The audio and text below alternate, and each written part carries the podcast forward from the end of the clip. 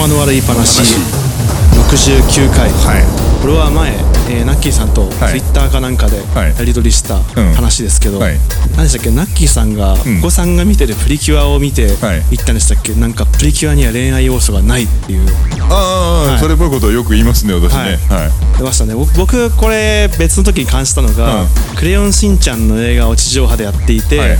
なんかスパイ大作戦だったかな、ん。女の子のスパイとなんかクレヨンしんちゃんしんちゃんがあの、まあ、2人で行動して悪を倒すみたいなん。感じでずっと2人で行動するシーンがあるんですけど、まあなんかえーとまあ、着替えのシーンとか、なんかそういうあとなんかお尻とかおしっことか下ネタが多いじゃないですか、そういうシーンとかで、まあ、深夜アニメだったら、ん。なんか顔を絡めるとか、うん。でとかしんちゃんに好意を抱く。であろうアクションをするとか、そういう定番のなんかここはそこないとおかしいだろうっていうことが絶対に当たり前ですけど絶対にクレヨンしんちゃんでそういうシーンがないので、まあその好意を持ってるとか持ってないとかそういうことが出ないんですよねそもそも、なっててそこでああ僕が見てる普段見てる深夜アニメでは、いかに話の流れが性欲でできすぎているかっていうのを感じてしまって ちょっとこれは汚れているなって。うん。だって今「クレヨンしんちゃん」のこの女の子の方の対応を見て、いやそこは顔を赤めなきゃおかしいだろうって思っちゃったっていう時点で、汚れてるって思っちゃいました あそう、えでも「クレヨンしんちゃん」に限ってかもしれないけど、はい。やっぱり小さい男の子と女の子ってはい。恋愛感あんまないじゃない、そうですね。ん。はい。で特にえさらに言うと女の子はちょっとこう成長してって、はい。早めに恋愛感情みたいなところにはい。気づくけど、男の子そうでもないでしょ、そうですね、うん。っていうその差を描写してるととは違うの？あと子供の頃の男の子とか、うん。一生懸命興味ねえし興味ねえしとかうん。言ったりしますもんね、はいむしろ、はいそういうところがかなり反映されてるんでしょうね、うん。それが思春期を経てボーイズビーみたいな世界になるわけじゃないですかーだからそれをその差を忘れてるから、うん。さクレヨンしんちゃんを植えてあ汚れてるって思っちゃったんですよ。そのそのその恋愛要素とか、そういうの男女の要素を取っ払って物語が全部進むので、逆に言うと、まあ普段見てるような深夜アニメが、考えてみたら深夜アニメの物語の流れって7割ぐらいは性欲とか男女の話で物語が進んでないかちょっと思ってしまって。何を君は一体見てるんだね そんなに多いか？あわかりません。多いかあ多いかもしんないけど、はい。うん。ははい。プリキュアの方はどうだったんですか、あいやあのープリキュアもいつの頃からかあのー非、えー、もともと女の子主人公のアニメだからあれだけど男子が出なくなってくるんですよねだんだんね。あそうなんですか、うん。はい。でも出てきてもなんか単なる友達だとか単なるクラスメイトだとか、ん。あの主人公と積極的に恋愛関係になるみたいな話がないなっていうふうに思ってた、うん。で、えー90年代に遡ると、あでもまあ結局プリキュアって朝の幼児向けアニメだからな、うん。あのはい。セーラームーンとかだとこはい。れ完全にこうララブロマンス中心じゃないですか、はいはいはいはいなんでそういう時代の変化あるんじゃねえのみたいなのをはい。ぼやっと言ってたというはいはい話ですよ。そうですね。セーラームーンあれ7時ぐらいでしたっけ？普通にあ夜テレビでやったの、はい。やってだってあれ彼氏と,、えー、と疑似的というか、なんか時空を超えた子供みたいなあそうそうそうそう、うん話でしたよね、はい。はい、はっきり書いてありますよね、はい。うん。みたいなところなのでもう男女ありきじゃないですか、うんそうですね。ん王子様お姫様だから、そうですね。だけどお姫様だって戦うのよが新しかったそうですね。うん。ということなんですけど、はい。これが女の子が戦うみたいなところだけが残って今のプリキュアに至るみたいな。はいはいはい、プリキュアの方だと女の子ばっかりっていう感じなんですか、ん。でもなんかそれ深夜アニメも女しか出てこねえなっていう作品いっぱいあるじゃないですか。それはねまたちょっと汚れた目でだいぶ違うんですよねあれ。同じことしてるはずなのにだいぶ違うんですよね、うん。女の子しかいないはずなのに、なぜか目線的にこの絵として性欲的なものがあまりにも 入ってるから、やっぱりそれで話が回ってるところが多いというか。あのもうこれ批判は受けもうな受けて立つというか、い。あるのが当然の話でもう偏見で僕の話だけど言うけど、はい。あのひとその一昔前っていうか多分今からだ1 5 6年前は、ハーレムアニメが最初だったんですよ。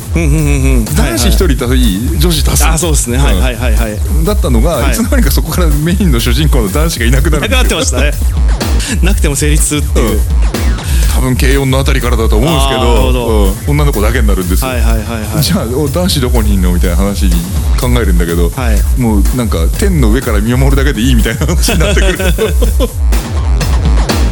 ある日の頃はまだ男が主人公でいて、ラキスタの時にお男いなくていてもいてもなんか脇役っていうような感じになってて、うです。慶応の時はもうあからさまに男は入れないっていう空気でしたね、うん、っていう風に変わってきてるじゃない、多分その方が楽しめるというか、動かしやすくなるとか、そういうのあんだろうなと思って。やっぱりもう明確に男がいると邪魔って言ってるファンいますよね。うん、なるほど。でもハーレムアニメの時には、主人公に自分をかぶせる男子みたいな楽しみ方が多分あったとは思うんだけど、だって別になんだろう、えーその主人公のあの真ん中にいる男子に対して羨ましいなこの野郎と思って僕なんかどうせダメなんだって思いながらそのアニメ見続けるはい必要はないでしょ、はいはいそうですね。嫌だったらやめる。そうですね。そうん。っていうことなので、はい。えーなるべくその主人公の男子は、はい。あの人格というか、そういうのを消しておいた方がないいのかなそれってなんの。かすごく昔からのうん。エレゲエロゲーの主人公がはい。男の主人公はい。が顔がほぼ見えないというか髪の毛でよくわかんないというか徹底して無個性で誰が誰だかわかんないみたいなはい。感じになってるのとしかし男がいると邪魔っていう。ね、でもアニメーションになるとちゃんと主人公男子出てくるでしょ。ああなるほどなるほど、そうすると男がいると邪魔っていう話も、女の子しかいないから男女の話がないんだじゃなくて、そのエロゲーの男がむなんか無個性っていうのは性欲しかないからこそ そういう男が邪魔っていうことですよねつまり。っていう。ことになるのか。あーええあんまり偏って考えちゃいけないですけど別にそうエロゲーほど偏ってる深夜アニメじゃないですから。あの逆の立場であの、は歌のプリンス様とか、を見ると、あれは逆ハーレムじゃないですか。男子たくさんに女の子一人で。ですねうん。でしかも主人公の女の子あんまり喋んないし、表情も出さんし、なるほど。そこはこう自分を消してんのかなと思って見てるんだけどまあその比較比較論多分誰かやってるよきっと、と特にソシャゲとかもそうですけど、うん。あのーほとんど美少女しか出てこないみたいなうん。話の時に女の子のファンがすごくついてる時うんあるじゃないですか、はい。でそういう人にそのもともとそのさっき言ったような、うん。男とからの目線でしか見てないから、だんだんだんだん男が減ってって、ついに女の子だけになっちゃったみたいな,、うん。話のつもりで見てるから、はい。その男が見て特に喜ぶようなな作品なんでしょって目,、目で見てる分、その女の子のファンがいっぱいいてしかもそれを可愛いって言ってる風に見てるのが、なんかどどうどういう風に思ってるのっていろいろ聞いても、やっぱりなんかいろいろかなりストレートに言ってくるんだけど、はい。い、まいちよくわからなくて、うん。つつまりとにかく可愛いってことかなっていうこと なんかなんかなんかしっくりこないっていうのがずーっとまだわかんないままいるんですよ。う。ん。ななんかそんな何あの女の子だけの世界だとかいう風になっちゃって、あの自分が入り込む余地ないじゃんっていう風に言うとね、あ誰だったかな、まあ僕の周りの誰かが喋って、はい。飲み会で喋ってたんだけど、はい。そんな世界に自分を投入してどうするんですか？所詮は空想の世界ですから。それを楽しむんですよみたいなことを言われて、はい。うんなんかものすごい勢いでうんうんって納得しちゃったけど、いいのかな？みたいな。これは話はどんどん脱線してきますけど、はい昔からこれナッキーさんとタクシーとかでいる時に、うなんか俺おもむろにい突然言い出したような気がしますけど、はい。こう深夜アニメとかで、うん。